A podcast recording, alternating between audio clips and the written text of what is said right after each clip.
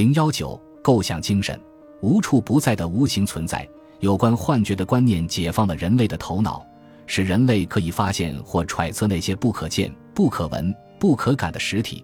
人类靠感官不可接近它们，但通过其他方式却是可以的。接下来的另一种可能性是，无形的存在赋予世界生命，或者寄生在感知的事物上，使其变得鲜活。尽管有一些肤浅的诋毁，称精神信仰只是原始头脑的胡扯。但精神信仰是早期观念史上颇具洞察力的一步。人们一旦开始拒绝感官世界，就会开始猜想存在一些生命力，让风速加快，水仙起舞，火苗闪烁，潮汐变幻，落叶褪色。从比喻角度来说，我们依然采用拟人化的方式谈及宇宙，这是早期思想者留给我们的伟大财富。我们这般讨论它，好像它拥有生命。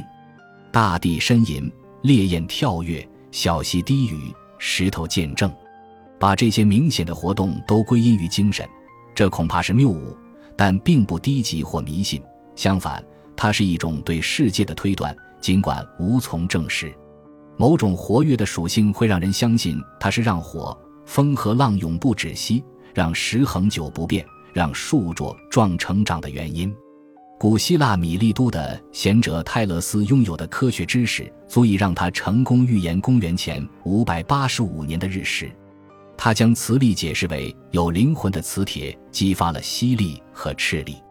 他如此说道：“一切都充满着神灵。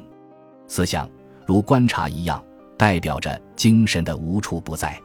如果人类的一些特质是非物质的，比如精神或者灵魂。”人格或任何成就我们的东西，我们永远无法确定还有谁或者什么也拥有这些特质。其他个体显然是有的，我们在自己群体之外承认为同类的人或许也有的，甚至在进一步排除不可能的情况后，还有动物、植物和岩石。正如《印度之行》一书中婆罗门所说：“那么，橘子、仙人掌、水晶和泥土呢？超越自发唯物主义之后。”整个世界都生机勃勃，科学从我们称之为非生命的物质中剥夺了精神。非生命的字面意思是非精神。然而与此同时，无实体的灵体或精灵的概念却广为传播，在西方思想中体现为大家熟悉的仙子和恶魔，或者不太熟悉的女妖和水怪。即使在崇尚科学的所谓复杂成熟的社会，他们仍然漫游在人们的精神世界里。精神最初在被人们觉知时，是以难以察觉和令人意外的方式被构想的。对于那些可以想象精神世界的人来说，精神代表了生活视野的突破。以前在物质世界里生活受到种种约束的生物，现在可以在有着无穷变化、无穷变数的未来中畅想自由。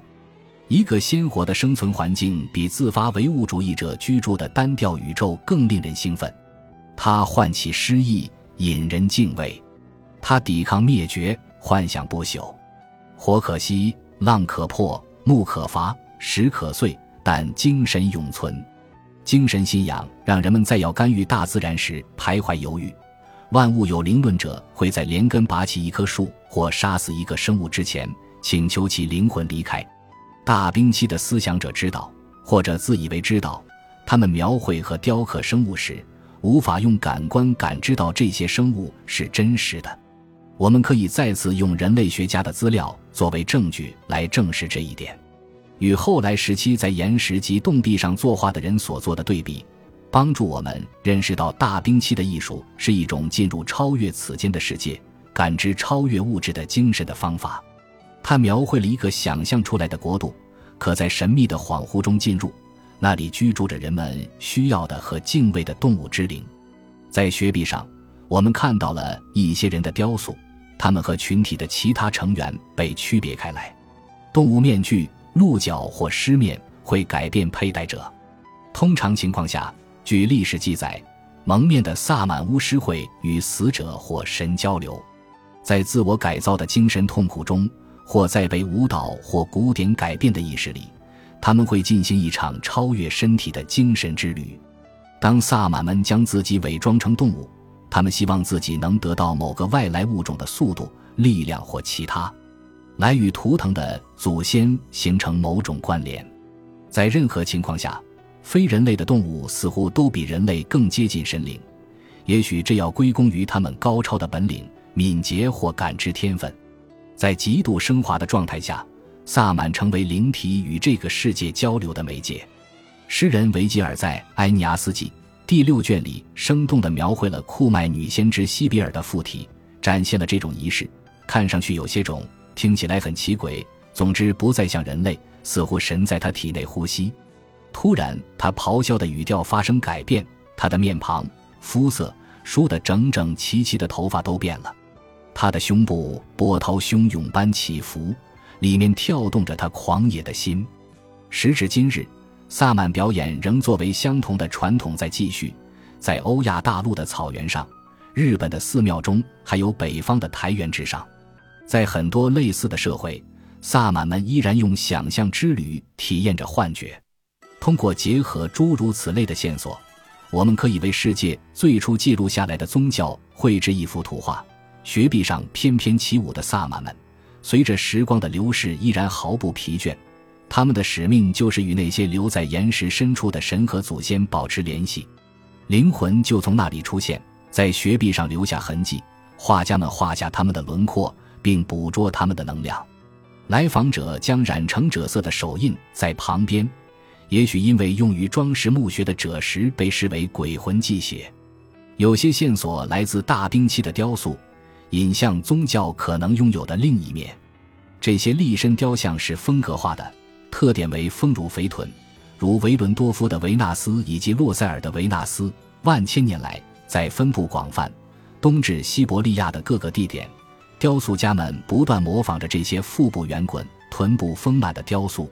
在大兵器的精神宇宙的某些地方，一定有掌权的女性，或者可能是女神崇拜，体现在肥臀的雕塑中。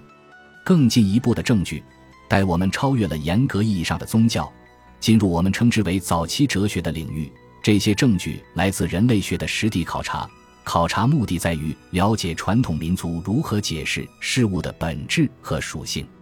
是什么让感知对象成为真实的？这一问题听上去似乎是哲学考试中的陷阱题。相关的问题还有：如何在自我改造的同时保持自我？或者一个对象如何变化但仍维持其特征，或者如何探讨事件的本质而不破坏其所发生环境的延续性。但早期人类已经提出了这些问题，并深入研究了某样东西是什么和其属性是什么这两者之间的差异，并已经发现它是什么，其本质或用哲学术语来说的实体和其词形变化或像什么是不同的。要探讨这两者之间的关系。需要坚持不懈的思考。西班牙语中的一个语法区分可以很好的解释这个问题。系动词 ser 表示其所指内容的本质，而 ester 也被翻译为在，仅指某对象的可变状态或瞬间特征。然而，即使是讲西班牙语的人，也很少能理解这种区别的重要性。他们本应让人意识到，比如，人的美可以比漂亮的外表更为持久。也可以和丑陋共存。同理，原则上来说，思想或可与大脑分离，尽管两者共存在身体上。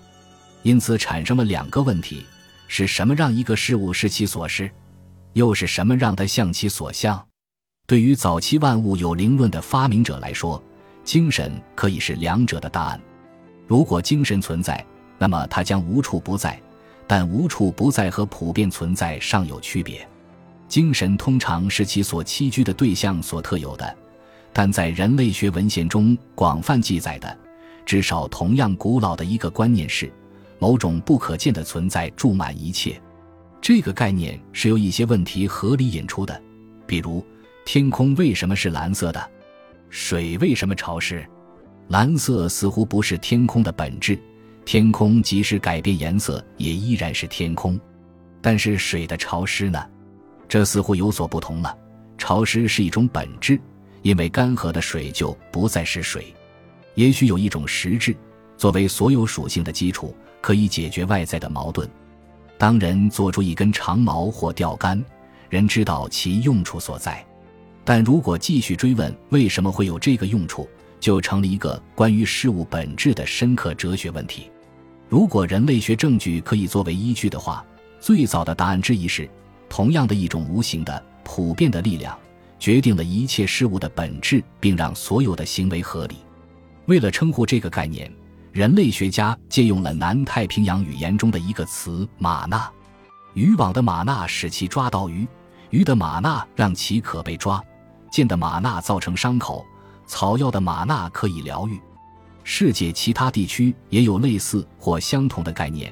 出现在传说和仪式里，被冠以各种名字，比如澳大利亚某些原住民口中的阿隆基尔塔，或者美洲印第安人信仰的瓦坎、奥伦达以及马尼托。如果从传播范围来推断其久远程度是正确的，马纳的观念应该是很古老的。然而，要想确定其出现的时间，恐怕只能靠猜测了。考古学家无从探究。只有晚近的时期才被记录下来的传统可以确认起始时间。